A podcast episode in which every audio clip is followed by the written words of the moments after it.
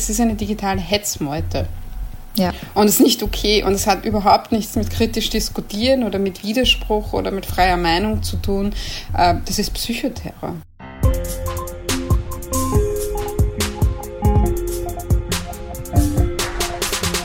Diskurs zur Wahl.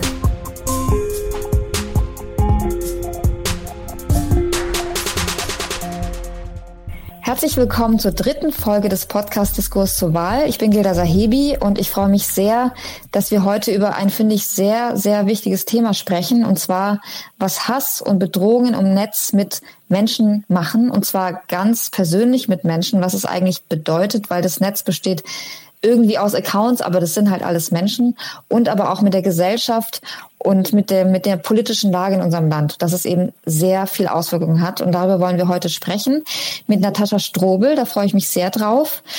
In unserem Podcast sprechen wir bis zur Bundestagswahl mit Expertinnen aus Medien, Politikwissenschaft und Zivilgesellschaft und wollen eben miteinander besprechen in jeder Folge von einem anderen Blickwinkel aus, wie und ob der öffentliche Diskurs manipuliert wird und da gibt's eben ganz besondere Punkte, auf die man immer schauen kann. Und heute gucken wir eben auf den Hass im Netz. Wir hören dann außerdem noch einen Kommentar von Emilia Reuk. Sie ist Autorin von Why We Matter und Expertin für Antidiskriminierung und Vielfalt. Und sie wird darüber sprechen, weil wir eben sozusagen über Diskurs sprechen und wie, wie, er manipuliert wird. Eine Folge davon ist nämlich, dass bestimmte Themen, die eigentlich viele Menschen beschäftigen, überhaupt nicht angesprochen werden. Und über eines dieser Themen wird Emilia Reuk eben heute sprechen in ihrem Kommentar. Jetzt aber noch zwei ganz wichtige Sachen.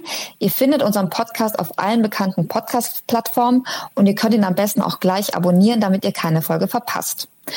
Und unser Podcast ist ein Projekt von Das Netz, Vernetzungsstelle gegen Hate Speech, und er wird ermöglicht von Zoom, der Schöpflin Stiftung und Better Place. Ich hatte es gerade schon gesagt, wir hatten das Thema auch schon im letzten Podcast angesprochen. Es geht heute um Hass im Netz ähm, und auch wer denn davon besonders betroffen ist. Denn es ist tatsächlich so, dass bestimmte Gruppen der Gesellschaft davon besonders häufig betroffen sind. Es gab auch eine Studie, von Amnesty International, die heißt Toxic Twitter, die verlinken wir auch in den Show Notes. Und die hat eben gefunden, dass es vor allem Frauen sind, die online ähm, getrollt werden, die Hass abkriegen, Drohungen. Und dass, dass es so weit geht, dass sich Frauen eben auch, besonders Frauen, sich immer mehr aus den sozialen Medien zurückziehen. Und ich finde, das sieht man zurzeit auch wirklich ähm, leider sehr, sehr gut am Beispiel von Annalena Baerbock, der grünen äh, Politikerin, die eben für das Kanzleramt, für das Kanzleramt kandidiert. Und es, ich habe das Gefühl, dass jede äh, dritte, jeden dritten Tag irgendwie was Neues gefunden wird. Jetzt waren es irgendwie in, letzter, in der letzten Woche die Plagiatsvorwürfe, der Lebenslauf. Ich weiß auch nicht, wo die überall graben, aber wenn man grabt, findet man halt immer irgendwas, weil wir sind äh, keine Maschinen, sondern wir sind Menschen. Aber das zählt irgendwie für weibliche Politikerinnen irgendwie nicht. Und ich fand es ganz interessant, dass Sigmar, sogar Sigmar Gabriel auf diese, auf Twitter diese Woche schrieb, ich bin bestimmt kein Grünwähler, aber was mit Annalena Baerbock passiert, zeigt nur, wie armselig der Wahlkampf ist. Und sogar Horst Seehofer hat sich gemeldet und meinte, es ist alles ein bisschen übertrieben und wir sollten irgendwie uns alle wieder beruhigen. Aber es ist halt natürlich schon interessant, dass es gerade eine Frau trifft. Also da kandidiert mal eine Frau für ein wichtiges Amt und sofort ist sie als Zielscheibe von unfassbar viel Häme, Hass, Drohungen und alles, was eben dazugehört. Und jetzt muss sie sich inzwischen sogar auch juristisch tatsächlich zur Wehr setzen. Und man fragt sich halt schon, also ich, ich krieg irgendwie inhaltlich kaum noch was mit, worum es eigentlich geht. Also über welche Themen sprechen wir im Wahlkampf? So gibt's die noch oder wofür steht Annalena Baerbock oder die Grünen überhaupt? Also welche Inhalte sind es denn? Weil wir reden eigentlich nur noch über die Person Annalena Baerbock. Und sie ist es natürlich nicht so, dass sie sich nicht mehr äußern kann, sondern natürlich muss sie auch diese Plattform nutzen und weitersprechen. Aber viele Menschen, die dasselbe erleben wie sie, die ziehen sich eben dann auch zurück. Und ich will gleich im Gespräch mit Natascha Strobel auch fragen, was es denn dann für Folgen hat. Also bei Annalena Baerbock sieht man das, was ich gerade meinte. Wir reden überhaupt nicht mehr über die Inhalte, sondern nur noch irgendwelche, ich habe das Gefühl, wir führen Scheindiskussionen ähm, und erfahren nicht mehr so viel dabei. Das ist so mein Gefühl. Und wir wollen aber eben auch sprechen mit Natascha Strobel gleich. Was hat das für Folgen, wenn ganz viele Menschen sich zurückziehen und sich nicht mehr beteiligen an der, an der Diskurs, an dem Diskurs, an dem wir uns ein, eigentlich alle beteiligen wollen, weil das ja die Stärke des Netzes ist, dass alle mitreden können. Und wir sprechen auch gleich darüber, wie man eben diese Vielfalt der Stimmen schützen kann. Wie können wir Betroffene schützen? Was können wir ganz konkret tun? Und ich freue mich sehr, dass ich diese ganzen Fragen gleich Natascha stellen kann. Natascha Strobel ist Politikwissenschaftlerin und eine ganz tolle Expertin eben für diese Bereiche, für Rechtsextremismus und auch für die neue Rechte die eben oft sehr beteiligt, viel beteiligt ist an diesen ganzen Dynamiken. Natascha Strobel ist Mitautorin von zwei Büchern über die rechte Kulturrevolution und die Identitären und sie schreibt seit 2018 unter dem Hashtag Natsanalyse auf Twitter kurze Analysen und eben Einordnungen rund um dieses Thema, also Thema Rechtsextremismus, Faschismus und neue Rechte. Und ich kann es nur sehr, sehr empfehlen, da mal reinzugucken, weil ich finde, sie hat eine ganz kluge und tolle Art, das auch zu erklären, dass man es auch versteht, wenn man da jetzt nicht total Expertin ist. Herzlich willkommen, Natascha. Voll schön, dass du da bist. Danke, dass ich da sein darf. Ja, ich bin sehr, sehr gespannt. Ich wollte tatsächlich schon mal ganz lange mit dir reden. Ich finde es ganz schön, dass wir das jetzt zusammen machen können. Ich würde auch gern direkt einsteigen, weil wir ja gerade in Deutschland auch mit, mit dem Wahlkampf und, und ganz vielem, was gerade passiert, das eigentlich tagtäglich erleben, wie und dass eben Menschen aus diesem digitalen Diskurs verdrängt werden. Du kennst dich damit jetzt sehr gut aus. Also ich, ich würde einfach mal gleich ein paar ähm, äh, Begriffe auch einwerfen und aber erstmal grundsätzlich fragen, wie werden Menschen denn aus dem digitalen Diskurs verdrängt? Also es gibt Strategien, die sind ähm, im digitalen ähnlich wie, wie wir sie am Arbeitsplatz kennen, an den Universitäten, in den Schulen kennen oder auch in Freundeskreisen kennen, Mobbingstrategien. Der Unterschied ist natürlich der, dass es sich ähm, außerhalb äh, der digitalen Sphäre um einige Leute oder eine überschaubare Gruppe von Leuten handelt. Und das ist schon oft sehr, sehr schlimm und ähm, mit nachhaltigen Folgen verbunden, während es in der digitalen Sphäre sehr schnell auf ein paar hundert Leute anwachsen kann. Und das ist natürlich ähm, doppelt und dreifach schlimm dann, äh, weil das oft dann auch die Plattformen überspringt. Also was dann auf Instagram startet, kommt dann auch aufs Twitter-Profil oder Facebook oder wo auch immer. Und das sind einfach Mobbing-Strategien. Das muss noch gar nicht politisch motiviert sein. Das gibt es aus den verschiedensten Gründen, aus denen es einfach Mobbing gibt. Ähm, und das ist ein großes Problem.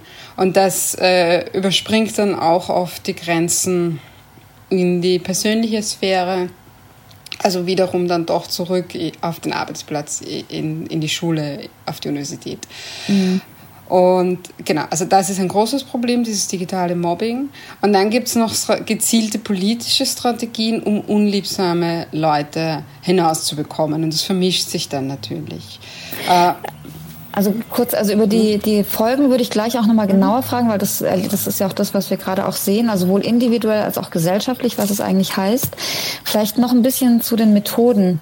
Ähm, einfach so ein paar Begriffe. Ähm, was ist zum Beispiel Silencing in, im Zusammenhang mit diesem, mit dem ganzen Bereich? Genau, also Silencing heißt einfach jemanden zum Verstummen bringen. Äh, das passiert zum Beispiel dann, ähm, wenn, ähm, wenn etwas, was ein Unrecht aufgezeigt wird und vor allem dann auch, wenn jemand selbst ähm, betroffen ist von diesem Unrecht, von Rassismus, Sexismus, Homophobie und so weiter, Transphobie. Also und dann versucht wird, diese Stimmen, diese Stimme oder diese Stimmen einfach ruhig zu halten, ja? also wegzudrücken, stumm zu machen, indem man sie entweder zum Beispiel mobbt oder indem man ähm, auch äh, diese Leute als irrational darstellt oder ähm, die Glaubwürdigkeit untergräbt oder auch einfach ganz offen äh, diese Menschen attackiert. Und das führt dazu, dass diese Stimmen verschwimmen, verschwinden, aber dass auch andere Leute sich dreimal überlegen, ob sie jetzt wirklich etwas sagen oder ob's, ähm, ob man nicht besser still bleibt bei dem Thema. Und das sind Silencing-Strategien. Da fällt mir gerade das, ähm, diese Leak du LOL ein. Das war, ich glaube, 2018.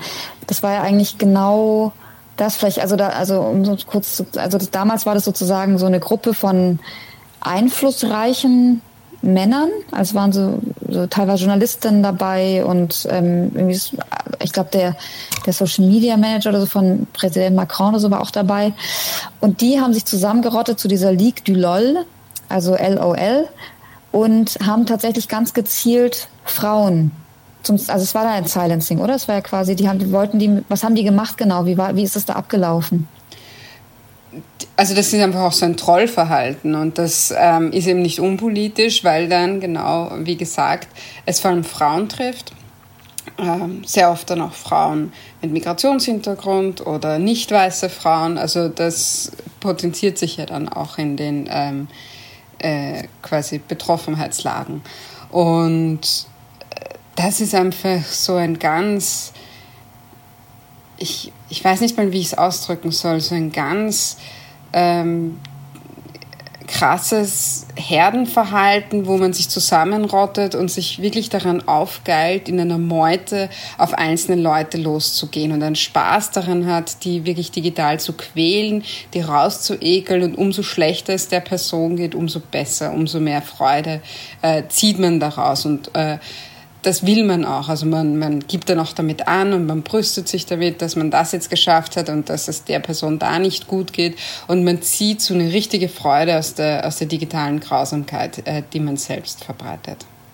Ja, und damals war es ja dann auch so, das waren ja auch vor allem POC-Journalistinnen, schwarze Journalistinnen oder eben, die sich im Netz geäußert haben und die haben ja dann auch erzählt, dass sie sich zurückgezogen haben. Also die haben diese du LOL hat teilweise die Fotos auf pornografische Fotos ge gestellt und so weiter. Und das war ja dann genau das. Und die, die haben dann eben nicht mehr das gesagt, was sie, was sie denken. Es war genau das, was du geschrieben hast dann.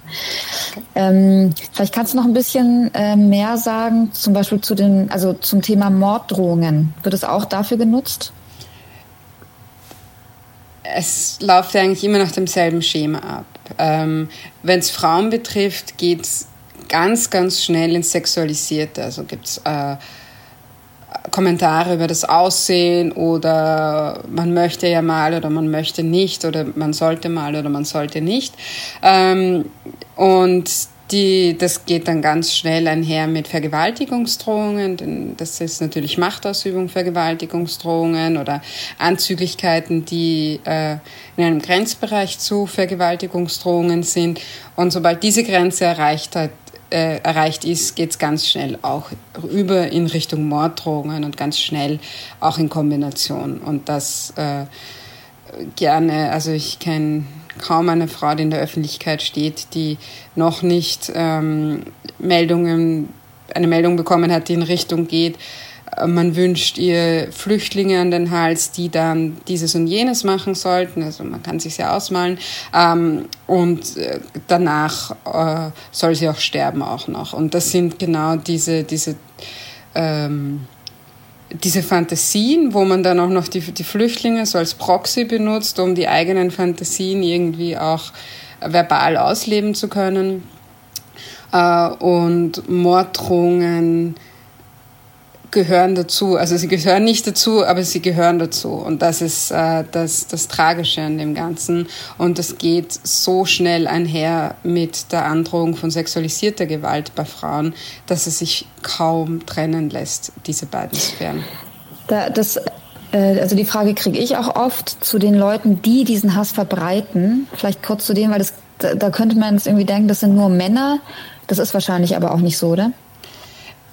Es sind zu einem guten Teil Männer. Also wenn man, man kann natürlich nicht dahinter schauen, aber wenn man den, den, ähm, den Namen äh, oder den Accounts traut, ähm, so wie die da geschrieben sind, dann sind es vor allem Männer.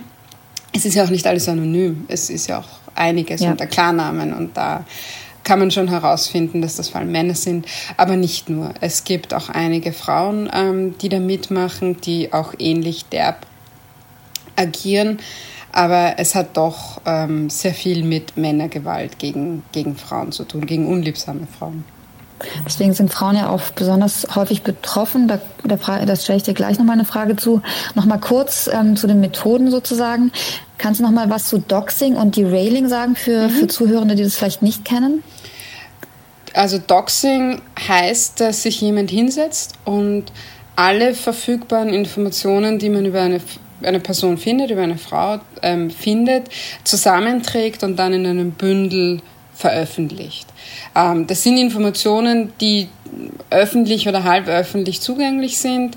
Ähm, wenn man lang genug googelt, dann kommt man vielleicht auf eine Facebook-Seite und da kann man vielleicht Familienkonstellationen sehen oder man kommt auf eine, ähm, auf eine Telefonnummer, auf eine Adresse, äh, die man vielleicht äh, über eine Telefonnummer dann auch anderweitig herausfindet. Ähm, manchmal geht es auch mit Stalking einher, also dass die Informationen nicht öffentlich zugänglich sind, sondern dass ein paar Informationen öffentlich zugänglich sind und dann äh, jemand die Nachbarschaft zum Beispiel auskundschaftet und schaut, wo man wohnt, wie man wohnt, welches Auto man fährt, also diese Dinge. Und diese Informationen werden dann in so einer Art Dossier oder gestückelt ähm, preisgegeben. Und das ist natürlich ganz, ganz schlimm, wenn da äh, so geballt äh, das ganze Leben irgendwie preisgegeben wird. Und mit welchem Ziel dann auch mit, also die zum Schweigen zu bringen? Einschüchterung. Und es ist natürlich eine mhm. extrem große Gefährdungslage, wenn jemand im Internet schreibt, sie wohnt übrigens dort und sie fährt dieses Auto, ja. dann muss die Person, die das geschrieben hat, muss nicht mal das weiter dann irgendwie verfolgen, aber es reicht, wenn irgendeine andere Person irgendwo sagt, so, und jetzt bist du dran. Und ja, das dann wird ja geteilt macht. dann auch. Genau. Mhm. Okay. Aber es ist vor allem Einschüchterung und es ist ganz, ganz schlimm und es gibt ähm, ganz viele Menschen, die deswegen umziehen müssen und wirklich Wochen und Monate lang in Angst leben. Das finde ich auch interessant, ähm, dass wir viel über, über Cancel Culture sprechen in den letzten ein, zwei Jahren. Und ich selber kenne auch persönlich Leute, die, die halt Angst haben, die umziehen müssen. Es gibt ja auch die Methode, dass Essen bestellt wird. Das, also das ähm, zum Beispiel, also es sind oft Rechtsextreme, die dann, sagen wir bei Lieferando irgendwie 50 Pizzen bestellen und dann wird da die ganze Zeit an dieser einen Adresse von der Person, die sie einschüchtern wollen, ähm, geklingelt. Und die wollen damit quasi sagen, wir kennen deine Adresse. Das ist ja auch auf die Art und Weise. Und dass das, ich finde immer, ich finde immer, eigentlich ist das die wahre Cancel Culture. Weil so viele Menschen sind davon betroffen und die müssen tatsächlich umziehen, die haben Angst, dass sie erwischt werden. Also es betrifft tatsächlich auch viele Menschen, oder? Absolut. Und das ist, äh, das, das klingt so lustig. Oh, man kriegt 50 Pizzen, ist ja, ja super, nee. bekommt man 50 ja. Pizzen. Aber ist es ja nicht. Und wenn dort noch, äh, genau, mhm. wenn dort noch andere Familienmitglieder, wenn dort noch Kinder wohnen, das ist ja furchtbar, wenn da die ganze Zeit geklingelt wird und wenn man nicht weiß, okay, jetzt ist eine Pizza. Aber das nächste ja. Mal, wenn ich die Tür aufmache, ist es auch eine Pizza oder steht dann jemand, der mir etwas Schlechtes will vor der Tür? Und das ist genau das, äh, der Film, der ablaufen soll. Und das ist ja, Terror im Endeffekt. Ähm, und das ist natürlich ganz, ganz furchtbar, vor allem, weil das ja auch die Nachbarn bekommen es mit, die Nachbarn fühlen sich auch unwohl. Also es ist auch dann ein Keil so in, in, in das eigene Leben, ins unmittelbare Umfeld, der, der da getrieben wird. Ähm, also auch, und Pizza ist noch das harmloseste, aber da werden auch äh, Sachen bestellt, dann kommen Pakete an, auf Rechnung natürlich, ähm, ja. von, von Sexshops oder von, also was auch immer. Ja, ähm, das, das, das ist im Endeffekt Terror. Und was man alles mit, wenn eine Adresse bekannt ist, was man damit alles anrichten kann, äh, ist, ist furchtbar, weil man ja auch nicht weiß, was in diesem Paket drinnen ist. Äh. Ist ja. es Genau, ist es was harmloses oder kommt mir da jetzt irgendein Pulver entgegen? Und das, genau. das, ist, das ist Terror. Die Unwissenheit ist der Terror. Und das kriegt man eben in der Öffentlichkeit kaum mit, wie viel das passiert, weil die gehen damit ja auch nicht an die Öffentlichkeit, weil dann das, das bringt ja noch mehr Menschen dazu, das zu machen. Also das ist, ähm, und, und was es mit Kindern macht, darüber, also das ist nochmal ein ganz, ganz anderes Thema, wenn die das mitbekommen. Ähm, die Railing hatte ich noch erwähnt. Kannst du dazu vielleicht noch was sagen? Derailing ist eine Diskursstrategie, eine destruktive Diskursstrategie, wenn man sich über ein Thema unterhält, auch kontrovers unterhält, aber über ein Thema unterhält, ähm, dann gibt es Leute, die gezielt in diese Unterhaltung hineingehen und das äh, aus der Bahn werfen. Das ist ja Derailing auf Deutsch quasi aus den äh, aus den Schienen heben. Entgleisung. Also. Entgleisung, genau, das ist das deutsche Wort. genau, Entgleisung ist das Wort. Ja. Also und dann kommt man, dann kann man nicht mehr vernünftig diskutieren, weil Leute äh, den die ganze Diskussion, wie als würden sie anzünden und als würde sie explodieren, weil dann diskutieren Leute, also meinen es Leute gut und versuchen ähm, den, äh, die Person, die das die, die railt, äh, irgendwie mit der zu diskutieren und dann geht's immer, immer weiter weg. Und eigentlich wollte man aber etwas ganz anderes. Und das ursprüngliche Thema, was vielleicht wichtig gewesen wäre, aktuell gewesen wäre, das tritt dann komplett in den Hintergrund und man ist nur in dieser destruktiven, furchtbaren Stimmung, wo man gar nicht mehr weiß, um was es geht und in den allermeisten Fällen endet es einfach in so großen Streits und sich gegenseitig äh, anschießen und dann ist genau das Ziel erreicht. Genau, also einfach quasi Öl übers Feuer gießen und dann verbrannte Erde hinterlassen. Richtig. Und die ganze Debatte halt auch kaputt machen dadurch. Genau. Also, weil eigentlich ist es, ist, denke ich mir eh immer, das Internet ist ja eigentlich da, damit sich Leute unterhalten können. Das ist ja eigentlich was total Tolles. Aber, also eigentlich das, also das ist ja, das ist ja großartig, ähm, aber durch diese ganzen Strategien passiert das halt auch nicht mehr. Und ich hatte eben vorhin auch gefragt, dass eben, oder beziehungsweise schon erwähnt, dass Frauen und Menschen, die Rassismus zum Beispiel erfahren, besonders betroffen sind. Ähm, ist das so? Also sind die häufiger betroffen oder welche Gruppen sind denn häufiger betroffen? Kann man das so sagen?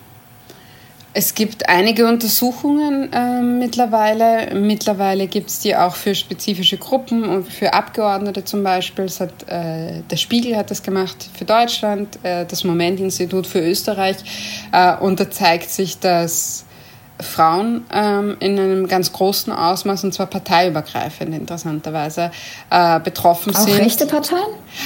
Also es sind natürlich Eigenangaben, aber es war schon sehr ah, ja. interessant, ähm, dass die auch betroffen sind. Und da wäre es interessant, und diese, diese Spezifizierung wird nicht gemacht, von wem eigentlich. Ja, weil das ah, würde mich nochmal interessieren. Das würde mich auch interessieren. Link, also sozusagen linke andere Parteien oder die eigenen?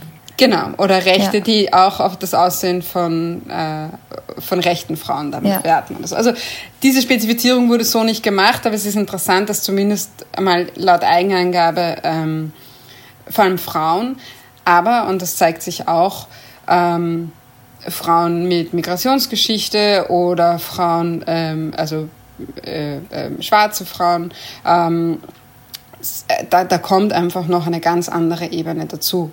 Äh, und das ist diese rassistische Ebene. Und offen lesbische Frauen zum Beispiel, da kommt auch nochmal eine andere Ebene zu. Das potenziert sich dann äh, einfach. Und diese, diese anderen Ebenen werden von diesen Trollen und von diesen rechten Trollen einfach als Schwäche empfunden. Und man versucht dann alle äh, Flanken, die man hat, wird einfach drauf losgeschossen, weil das einfach Menschenverachtung ist, die da, äh, die da rausquillt. Und genau, und das, das sind nochmal andere, ähm, auch andere Angriffe und andere Drohungen, die da kommen. Ja, gerade zum Beispiel bei lesbischen Frauen, ähm, ja, also man kann sich vorstellen, ich möchte es nicht unbedingt wiederholen, ja, ja, aber ja. man kann sich auch vorstellen, was da kommt. Und bei, bei rassistischen Angriffen, vor allem bei muslimischen Frauen, äh, kann man sich leider auch ausmalen, was da kommt und dass das noch einmal etwas anderes ist. Ähm, als ja, und es hat halt auch klare Folgen. Also es war jetzt auch ähm, der Geflüchtete vor ein paar Wochen, ähm, der, der gesagt hat, ich, ich werde, ich, also der wollte eigentlich antreten für einen Sitz im Bundestag und hat dann eben zurückgezogen, weil er eben gesagt hat, meine Familie wird angegriffen, ich werde rassistisch angegriffen. Also das ist, das ist kein das ist, passiert nicht so nebenbei im Netz. Also diese, diese Unterscheidung Netz und, und Nicht-Netz kann man ja eigentlich gar nicht mehr machen, so wie du vorhin auch gesagt hast. Nein, das kann man überhaupt nicht machen, ähm, diese Unterscheidung, vor allem weil wir uns ja tagtäglich in den sozialen Netzwerken bewegen. Und bei diesem Bundestagskandidaten, das sieht man ja auch, auch Männer, natürlich werden auch Männer eingegriffen. Und für was werden sie angegriffen, ja. wenn sie nicht quasi irgendeiner ausgedachten Norm entsprechen? Also wenn sie nicht weiß sind, wenn sie äh, Migrationsgeschichte haben, wenn sie schwul sind, Transmänner. Also die ganze Palette äh, gilt da natürlich genauso. Und es trifft, also es, es, es, es ist so heftig, es trifft aber auch ähm, nicht in derselben Intensität, aber trotzdem, es trifft auch Männer, die sich für Feminismus einsetzen. Also das reicht auch schon, um ins Visier ähm, dieser rechten Trolle zu geraten. Oder äh, weiße Männer wie Christian Drosten ja auch. Ja, die. also niemand ist ausgeschlossen. Nie, nein, also äh, ja, man muss schon ja. so zu diese ganz klein definierten ähm, Schicht gehören, die da jetzt irgendwie entsprechen dem, äh, was da als gut gilt. Und ja. irgendwie entspricht ja in Wahrheit eh niemand. Ähm, äh, Dr. Drosten wird natürlich angegriffen, weil die ihn als Teil irgendeiner Verschwörung imaginieren. Und jeder Mensch kann dann Teil irgendeiner Verschwörung sein. Ja? Wenn, sich die, wenn, wenn man ins Visier genommen wird, wird man ins Visier genommen und einen Grund finden sie immer. Ähm, ja, eben. Genau. Umso schlimmer mhm. für sie natürlich, umso mehr Frau, umso mehr äh, sichtbar nicht irgendwie Bio-Deutsch oder was auch immer ähm, umso, umso heftiger, umso schlimmer dann nochmal die Angriffe. Ja, und wenn sie halt sich sozusagen trauen, ihre, ihre Meinung kundzutun oder irgendwas zu sagen, dann wird halt draufgehauen, das ist halt wieder das Silencing, genau. Ähm, also wir haben das jetzt natürlich auch schon angesprochen, aber was sind denn die gesellschaftlichen Konsequenzen, würdest du sagen, wenn sich eben Leute zurückziehen oder PolitikerInnen, die halt sagen, und ich, also ich kann es ehrlich gesagt total gut verstehen. Also wenn, wenn man sagt, also ich will meine Familie nicht in Gefahr bringen oder ich habe einfach keinen Bock mehr, ständig angegriffen zu werden. Also wir wissen ja auch, dass KommunalpolitikerInnen sich sehr stark zurückziehen. Was, also, was, und das, in der Form ist es jetzt erst in den letzten Jahren, glaube ich, so stark geworden. Also was, womit rechnen wir eigentlich? Was passiert eigentlich? Also was ist die Gefahr? Ich verstehe komplett jede Person, die sich zurückzieht und es sollte nicht so sein, aber ich verstehe, dass es für viele Leute die beste Strategie ist, auch wenn es natürlich traurig ist, das so zu sagen. Ja. Aber man, man muss sich nicht ausbrennen, man muss kein Zeichen setzen, man muss nicht der Prellbox sein für solche Leute und man muss auch niemandem etwas beweisen. Äh, vor allem, wenn es dann wirklich das tägliche Leben betrifft, äh, wenn es den Job betrifft, wenn es die Familie betrifft. Da kommen ja ganz schnell ähm, auch psychische Probleme dazu, Schlafstörungen, Angststörungen, Depressionen. Das, das muss niemand aushalten. Ja. Und es ist völlig, völlig okay zu sagen, ich kann das jetzt auch nicht mehr und ich gehe jetzt. Ähm, persönlich völlig in Ordnung und ich kann, auch wenn es traurig ist, jeder Person das sagen hört es auf euch selbst und tut das auch. Gesellschaftlich ist es natürlich eine Katastrophe, dass man diese Leute nicht schützen kann.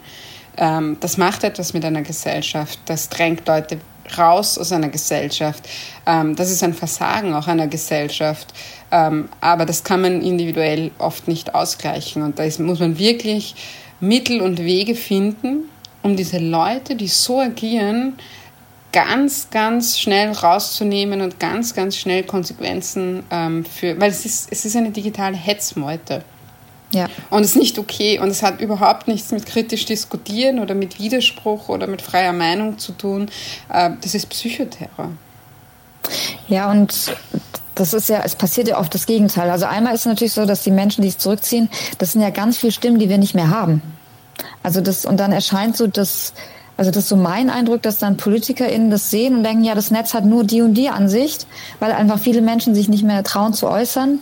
Und dann ist es ja im Gegensatz oft so, das war ja bei, bei dem Oma-Gate, Umweltsau, das war, um es kurz zu erklären, das war äh, ein Video des WDR, der Kinderchor hat ein Lied gesungen, was irgendwie vielen, vor allem aus dem rechten Spektrum, sehr sauer aufgestoßen ist, sagen wir es mal so, weil sie meinten, es würde ihre Omas beleidigen kann man, kann man nachlesen.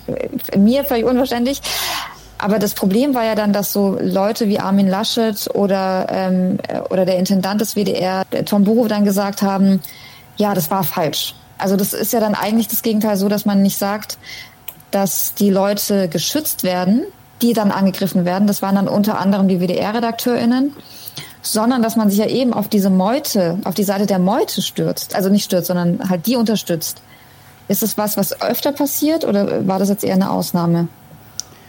Das ist ganz oft ein, äh, leider eine Systematik, die es gibt. Also das ist auch, also das fällt so unter diese Strategie Fake Outrage. Ähm, man empört sich über eine Banalität, das hat man nicht mal kommen sehen, dass das jetzt das Ding ist, äh, über das man sich empört. Da gibt es, äh, also in den USA war das so eine ganz beliebte Trump-Strategie und des Umfelds irgendwer hat einen Blazer getragen, der 400 Dollar kostet oder so. Und dann denken sie sich, okay. Äh, und dann war das dann tagelang äh, rauf und runter. Und das nimmt dann so ein Eigenleben auf, genauso wie bei dieser Umweltsau-Thematik. Es ist ein satirisches Video, das kann man gut finden, das kann man schlecht finden, aber ja. die Größe dieser Reichsfrage eigentlich. Ja. ja. Und auch, also ja. ganz klar in einer Satiresendung, also Ja. Und ganz klar auf dieses Kinderlied bezogen, also man muss jetzt Satire nicht erklären, da gibt es wirklich viel Schlimmeres. Ähm, aber es hat dieses, dieses Eigenleben genommen und es ging dann gar nicht mehr um die Ausgangssache, sondern man will sich dann nur noch über den den linken Staatsfunk und überhaupt alle linksgrün versifften Journalistinnen, das äh, geht ja auf diese tradierten Narrative dann sehr schnell.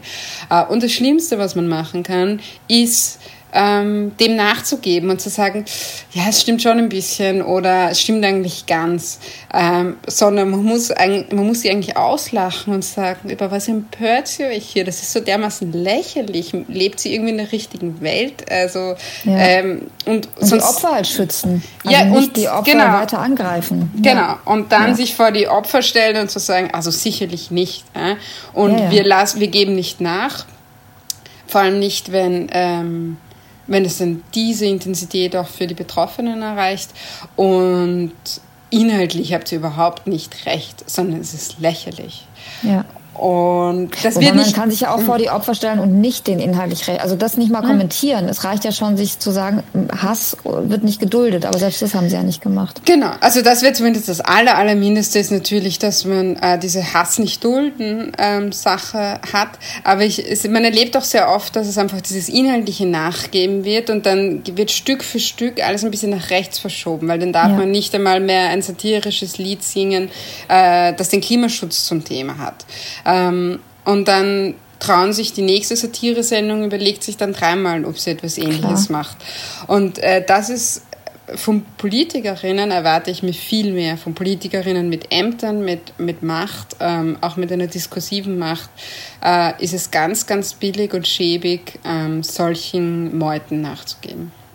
Da würde mich jetzt auch interessieren, also warum machen diese Leute das? Warum, also die HaterInnen jetzt sozusagen, was sind ihre Ziele? Kann man das irgendwie zusammenfassen? Also was so, also wir hatten jetzt natürlich mehrere Sachen an, also an den Beispielen quasi, die wir besprochen haben. So, was wollen die eigentlich? Es gibt einfach einen unpolitischen Teil, der sich einfach an dieser, an dieser Meutendynamik, an dieser Gruppendynamik einfach aufgeilt, Teil davon sein will, äh, es gut findet, wenn es irgendwie Leuten, die sie hassen, schlecht geht. Das gibt es einfach. Äh, es gibt aber auch quasi das dass das politisch strategisch eingesetzt wird. Und dann ist das Ziel einfach, den öffentlichen Diskurs zu zerstören ähm, so dass eben gewisse Stimmen nicht mehr vorkommen, dass gewisse Themen nicht mehr vorkommen, dass sich Leute nicht einmal im harmlosesten Sinne mehr äußern zu etwas. Äh, und dass sie dieses Vakuum, was entsteht, neu füllen können mit ihren Ansichten, mit ihren ähm, ja, mit ihren Inhalten. Narrativen, mit ja. ihren Inhalten, ja. genau. Und da dürfen sie, da sagen sie dann ganz, ganz furchtbare, menschenverachtende Dinge, aber es gibt niemanden mehr, der dann sagt, also darüber habt ihr euch aufgeregt und es war so harmlos und ihr sprecht hier davon, dass man Leute ertrinken lassen soll, dass man Leute erschießen soll. Aber es gibt niemanden, der dann sagt, aber das ist ja viel, viel schlimmer, das ist ja viel krasser. Äh, warum empören wir uns hier nicht mehr? Weil sich niemand mehr traut, gegen diese Leute vorzugehen, weil man immer Angst hat, was da zurückkommt, weil man alleine ist oder vereinzelt ist. Ähm, und weil man das Gefühl hat, das ist so eine Übermacht, ja? weil wenn die so koordiniert losgehen, dann glaubt man ja, es sind ganz viele. Aber das sind sie ja gar nicht. Ähm, ja, ja, es das fehlt, ist auch, die sind ja eine genau, Minderheit eigentlich. Es mhm. fehlt nur der Wille, ähm, dem mal politisch zu begegnen und hier mal ganz klar zu sagen, also bis hierhin und keinen Schritt weiter. Also was, was würde es denn dann brauchen, um diese, die Betroffenen zu schützen? Also was, was können wir zum Beispiel machen? Auch als, als normale NutzerInnen sozusagen.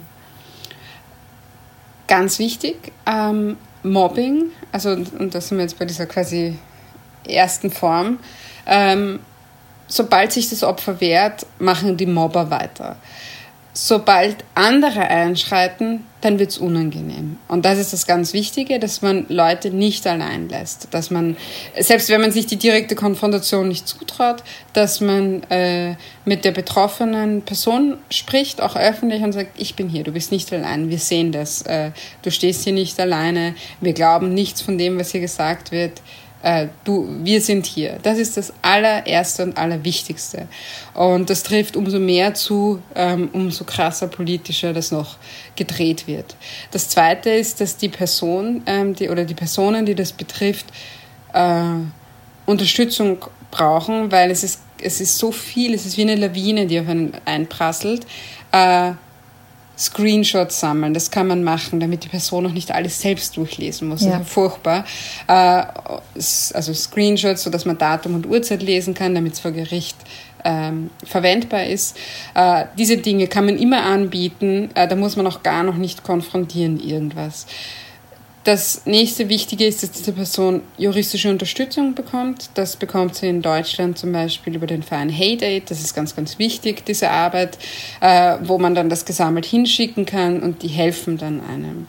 Und das nächste ist, also wenn man einmal so etwas abbekommen hat, dann ist das wie, wie im Schock oder da ist man im Schock am Anfang, aber die Tage und die Wochen danach, ja, das ist auch traumatisierend.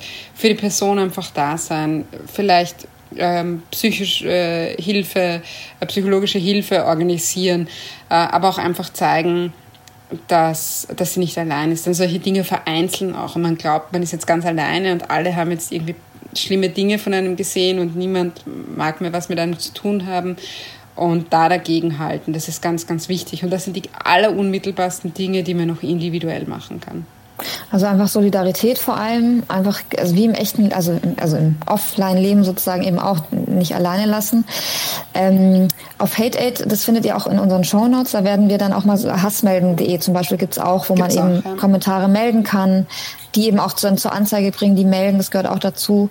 Das findet ihr dann auch in den Show Notes und auch ähm, worüber wir gerade gesprochen haben, Oma Gate, da könnt ihr dann auch nochmal dort gucken, ähm, die genaueren Erklärungen sozusagen. Äh, vielleicht zum so gegen Schluss jetzt nochmal, äh, weil, weil du gerade auch über PolitikerInnen gesprochen hast, diese NSU 2.0 Drohmails, die gingen ja auch an relativ viele, sowohl PolitikerInnen als auch äh, Comedians, also auch, verschiedene, auch Frauen vor allem. Was ist denn da, also im Bereich, im politischen Bereich, was ist da das Ziel und was, also hat es Erfolg im Sinne der, der, der Hater sozusagen? Also NSU 2.0 ist eines der schlimmsten Dinge, die man jemandem schicken kann. Das ist eine, eine Ankündigung einer Terrorserie, das ist die Ankündigung äh, zum Mord, das ist die Ankündigung von Massakern, ähm, von Attentaten. Also äh, die Geschichte zeigt uns ja, dass man diese Dinge ernst nehmen muss und dass sie viel zu lange nicht ernst genommen wurden und man gedacht hat, naja, die tun nur so, als ob oder wer weiß, die machen halt ein paar Videos. Aber es stimmt ja nicht. Das ist Terror, der dahinter steht. Es ist Naziterror, der dahinter steht. Und ich würde mir wünschen, es ist vielleicht ein frommer Wunsch, aber ich würde mir gerade von den Behörden wünschen, dass sie das ernst nehmen, wirklich ernst nehmen. Ähm, und das ausfindig machen und das auch genau als das behandeln, was es ist, das ausfindig machen einer Terrorgruppe. Und ob die Person, die dahinter sitzt, äh, die das, oder die Person, die dahinter sitzt, nachher sagen, es war nicht so gemeint oder es war nur lustig oder äh, ist völlig egal, denn das, was ankommt, ist der Terror. Und wir wissen auch, dass es ganz, ganz wenig braucht, dass Menschen das in die Tat umsetzen. Und dass die einen das schreiben und lustig finden und reden und immer ähm, damit kokettieren und dass es nur irgendeine andere Person woanders braucht, ähm, die sich eine Waffe besorgt und es in die Tat umsetzt. Und das haben wir oft genug gesehen in den letzten genau. Jahren. Halle, und Hanau, Walter Lübcke. Christchurch, El Paso. Also ja ähm, das muss man, das muss man genau so behandeln. Das ist nicht jemand trollt im Internet, das ist Terror und das ist die Ankündigung von Terror.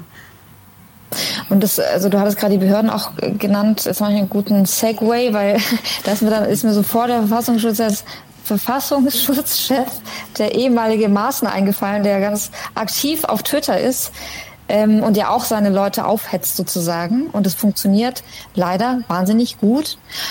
Und was ich mich da frage, zu Twitter jetzt mal, also Twitter ist ja von, von der Nutzerinzahl gar nicht so wahnsinnig groß. Aber welche Rolle spielt es denn im ganzen Bereich und warum ist es dann überhaupt so relevant? Twitter ist deswegen so relevant, weil vor allem ähm, politisch, mediale, intellektuelle ähm, Eliten dort sind und sich dort austauschen. Nicht nur, aber auch. Ähm, und vor allem, weil es so ein schnelles Medium ist, weil man so schnell miteinander in Kontakt treten kann und äh, irgendwie kann man, also auch so ein demokratisch konzipiertes ähm, Medium ist, weil ich kann auch einfach den Christian Drosten antwittern und schauen, ob er mir antwortet oder nicht. Man kann es ja versuchen. Man kann es ja versuchen. Manchen Leuten antwortet er auch und die hätten sich ah, wahrscheinlich gewünscht. Oh ich habe eher so an den Herrn Homburg gedacht, der sich wahrscheinlich gewünscht ja, hätte, Gott, ja. er hätte keine Antwort bekommen. Ja. Aber ähm, ja, also äh, das, ist das, das ist quasi der Reiz von Twitter, dass man einfach schreiben kann und, und mit all diesen, diesen interessanten Leuten auch schreiben kann. Ähm, der Nachteil ist auch eben genau diese Schnelligkeit. Also man hat fünf Minuten nicht hingeschaut und in der Zeit äh, kann schon die dritte Metadiskussion sein äh, zu einem Thema, weil man etwas flapsig gesagt hat oder weil eben ein inszenierter Shitstorm kommt oder weil man ins Visier genommen worden, wurde von jemandem. Und bevor man sich da erklären kann, äh, hat es schon Ausmaße angenommen, die man auch gar nicht mehr selbst regulieren kann, weil Twitter das nicht also ja. man kann blocken und man kann muten, aber man kann ähm, nicht selbst jetzt da so das dann beenden. Und das mhm. ist, deswegen, deswegen passieren diese Dinge so oft auf Twitter, weil, ähm, weil das Medium das auch hergibt. Ja, und ich musste gerade daran denken, wie du es beschrieben hast, die Schnelligkeit, dass halt dann auch so vor allem so provozierende Tweets so äh, auch hier nach, aus Twitter rauskommen. Also Donald Trump war ja das beste Beispiel dafür, das war in jeder Nachrichtensendung. ähm, und dass es dann eben sozusagen auch nicht nur auf, auf Twitter bleibt. Also ich finde ich finde ganz wichtig, was du gesagt hast. Ähm, ich glaube, das, das, das würde ich für mich auf jeden Fall mitnehmen. Vor allem, dass eben das kein Phänomen ist, was irgendwie im Netz bleibt. Weil wenn man den Computer zumacht, ist ja nicht vorbei. Also dann ist es ja nicht, dann, dann verschwindet der Hass nicht. Dann verschwindet auch die Angst nicht, die bei Menschen entsteht, wenn sie in eigenen vier Wänden nicht mehr sicher sind. Und dass man sich eben bewusst sein muss, dass diese ganzen Dinge, die im Netz geschehen, dass die riesen, riesen Auswirkungen haben darauf, wie wir miteinander sprechen, ähm, wie Menschen in unserer Gesellschaft überhaupt leben, ob sie das tun können, was sie wollen oder nicht, ob sie leben können, wie sie wollen, wo sie wollen. Also das ist nicht, was irgendwie auf Twitter bleibt, sondern das ist wirklich, das ist was, was, was ganz elementar ähm, einflussreiches. Ich glaube, das darf man nicht vergessen. Äh, Natascha, gäbe es denn irgendwas, was du nochmal den HörerInnen nochmal besonders, also zu diesem ganzen Bereich besonders nochmal gerne mitgeben würdest? Ich glaube, das Wichtigste ist, sich immer in Erinnerung zu rufen, äh, dass hinter jedem Account meistens doch ein Mensch steckt ähm, und dass diese, diese Hetzjagden, die es da immer wieder gibt, dass sie gegen Menschen gehen, nicht gegen Accounts, sondern dass da Menschen dahinter sitzen. Und dass,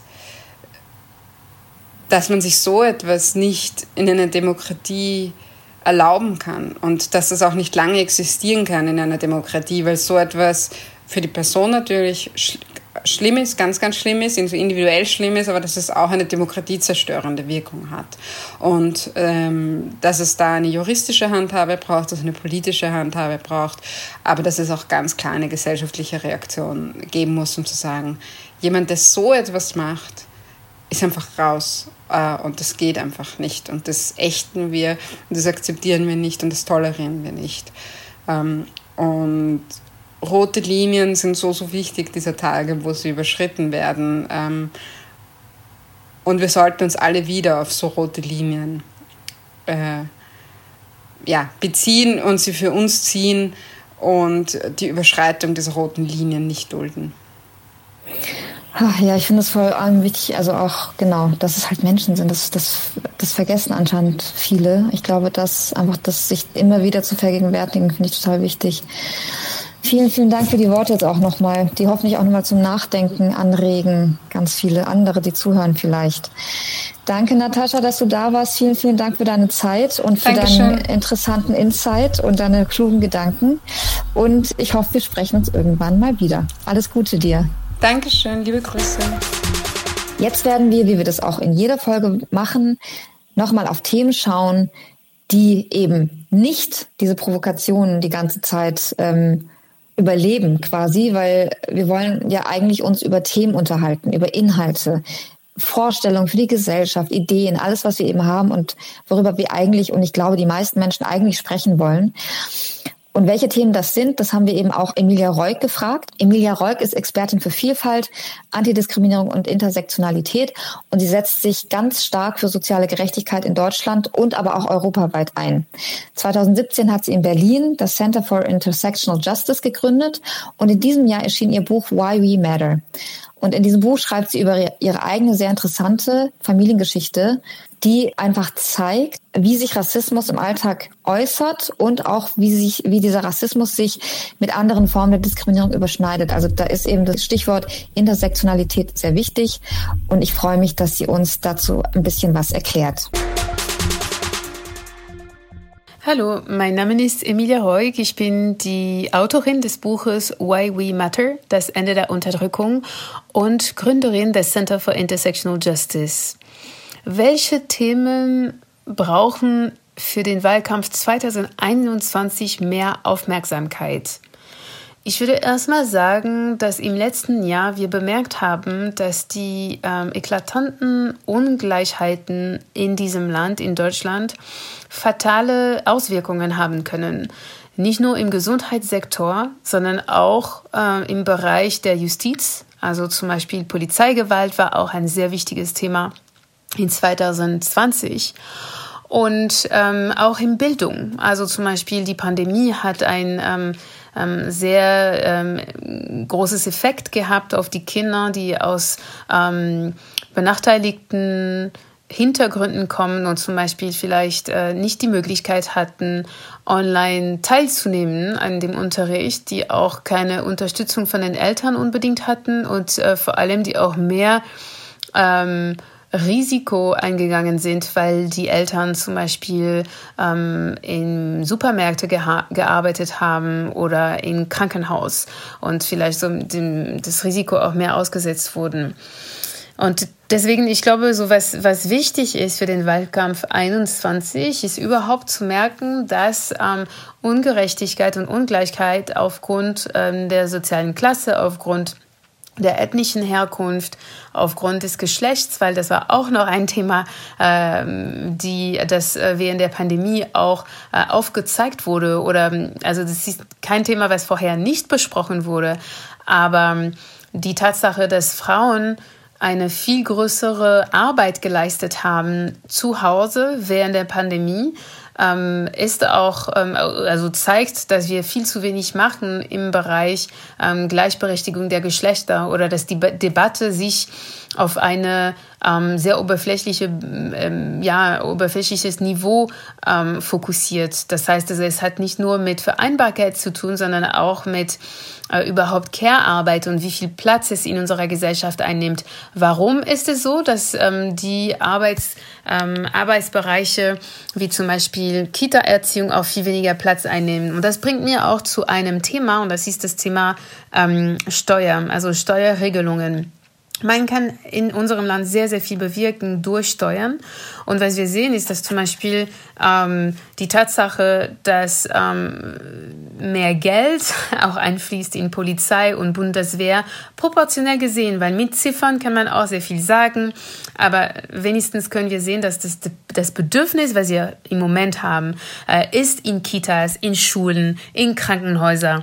Und ähm, trotz dieses Bedürfnis, was auch wirklich dieses Jahr so krass, also sich so krass gezeigt hat, dass ähm, weiterhin viele Steuergelder in Bereichen einfließen, ähm, wo das Bedürfnis auch geringer ist, wie zum Beispiel Polizei und Bundeswehr.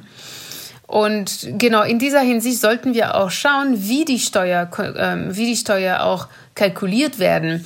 Und zwar also auch ähm, Steuerregelungen, die sehr diskriminierend sind, gegenüber Frauen vor allem, auch abgeschafft werden sollten.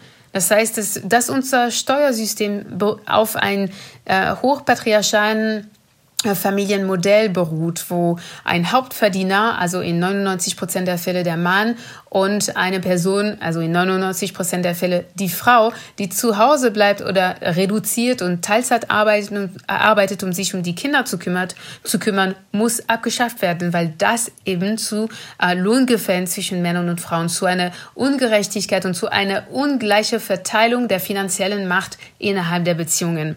Und das komplett unabhängig davon, wie toll oder äh, wie, wie toll der Mann ist oder wie gut die Beziehung läuft, sondern das ist wirklich ein Fakt, das ist institutionell bedingt, dass diese Regelungen eben zu mehr Diskriminierung der Frauen führt.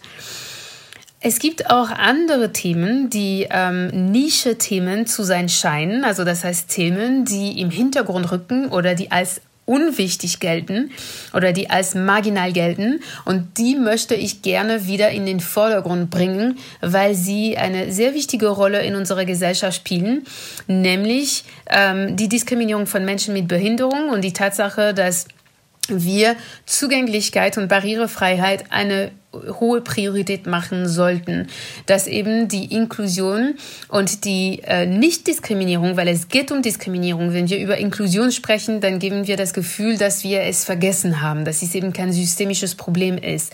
Aber Barrierefreiheit und die Nichtdiskriminierung von Menschen mit Behinderung sollte eine Priorität werden in 2021. Ein anderes Thema, ähm, das sehr wenig Aufmerksamkeit ähm, bekommt, ist ähm, Sexarbeit. Und das heißt also, ich habe auch darüber gesprochen in meinem Buch und ich befürworte auf jeden Fall die Entkriminalisierung der Sexarbeit. Es hat indirekte, aber auch direkte, mittelbare und unmittelbare Auswirkungen auf den gesellschaftlichen Diskurs und auf das Patriarchat als System. Äh, mehr dazu ähm, in meinem Buch, aber generell äh, finde ich das extrem wichtig, dass wir merken, dass Sexarbeit sollte als Arbeit anerkannt werden und dass ähm, Sexarbeiterinnen, die auch überproportionell ähm, natürlich Frauen sind und natürlich auch aus der Arbeiterklasse und auch noch Migrantinnen und ähm, äh, Geflüchtete und ähm, auch noch dazu Trans aus der Queer Community, dass ähm, diese Themen oder diese ähm, äh, Bevölkerungsgruppe ist im Moment so marginalisiert, dass es eben auf anderen gesellschaftlichen Sektoren einen Einfluss hat, nämlich auf dem Arbeitsmarkt, auf der regulären Arbeitsmarkt, auf dem Gesundheitssektor und auf ähm, äh, dem äh, Kriminal, ähm, also Justiz und äh, Kriminalität. Deswegen, also diese Themen ähm, sind ähm, wichtig, aber als rote Faden würde ich sagen, die, ungleich, äh, die ungleiche Verteilung der Ressourcen und der Macht in unserer Gesellschaft in den Bereichen Justiz, Bildung, Gesundheit. Ähm, und das muss auch untermauert werden durch die Steuerregelungen von vielen, also und viele davon sind äh, obsolet. Sie äh, führen zu ähm, erhöhten Niveaus an Diskriminierung und an Ungleichheiten und äh, diese Themen sollten auch angesprochen werden äh, und auch mit, ähm, also auch faktisch gesehen, also diese Themen sollten diskutiert werden mit konkreten Lösungen ähm, äh, und auch intersektional. Das heißt also nicht nur mit Bezug auf einen Sektor, sondern wir können sehen, wie die Veränderungen im Bildungssektor auch einen Einfluss auf den, das Gesundheitssektor und auch einen Einfluss auf ähm, das Justizsystem haben können.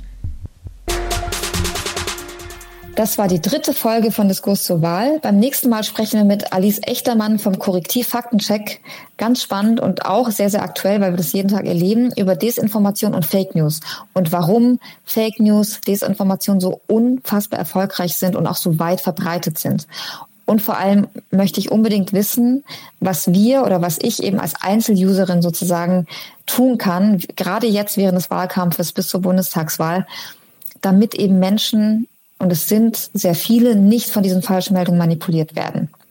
Ihr könnt auch gern zu diesem Thema diskutieren unter dem Hashtag Diskurs zur Wahl. Ihr könnt uns auch Fragen schicken, die wir dann auch Alice Echtermann stellen können und allen Gästinnen, die in den nächsten Wochen auch bei uns Gast sein werden. Ich freue mich sehr drauf und hoffe, dass ihr zuhören werdet. Bis zum nächsten Mal.